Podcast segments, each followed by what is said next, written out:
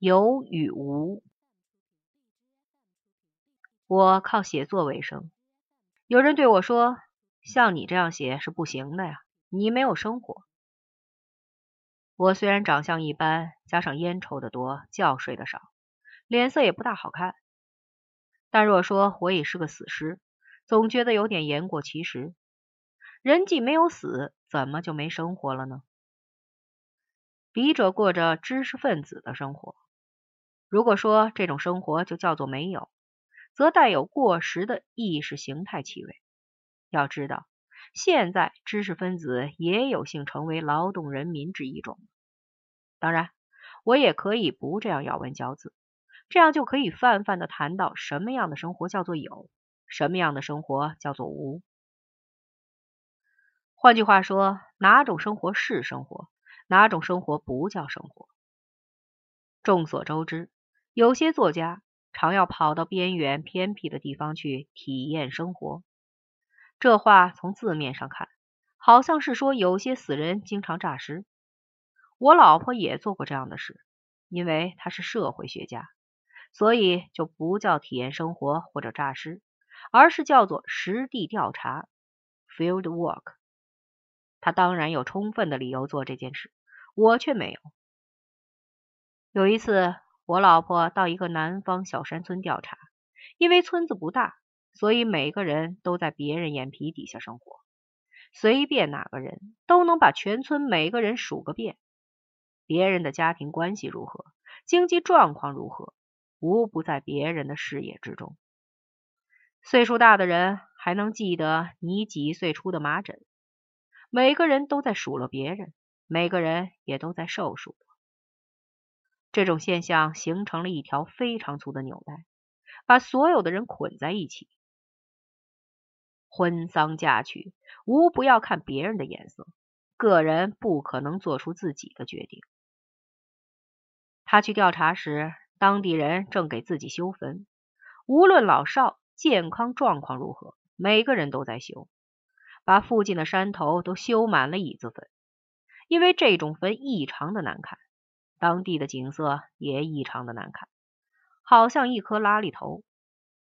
但当地人陷在这个套里，也就丧失了审美观。村里人觉得他还不错，就劝他也修一座，当然要他出些钱。但他没有修。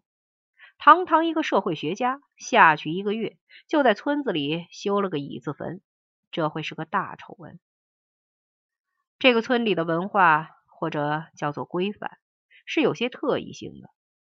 从总体来说，可以说存在着一种集体的生活；但若说到属于个人的生活，可以说是没有的。这是因为村里每个成年人惦记的都是一模一样的事情，给自己修座椅子坟就是其中比较有趣的一件。至于为什么要这样生活，他们也说不出。笔者曾在社会学研究所工作，知道有种东西叫做 norm，可以译作规范，是指那些约定俗成、大家必须遵守的东西。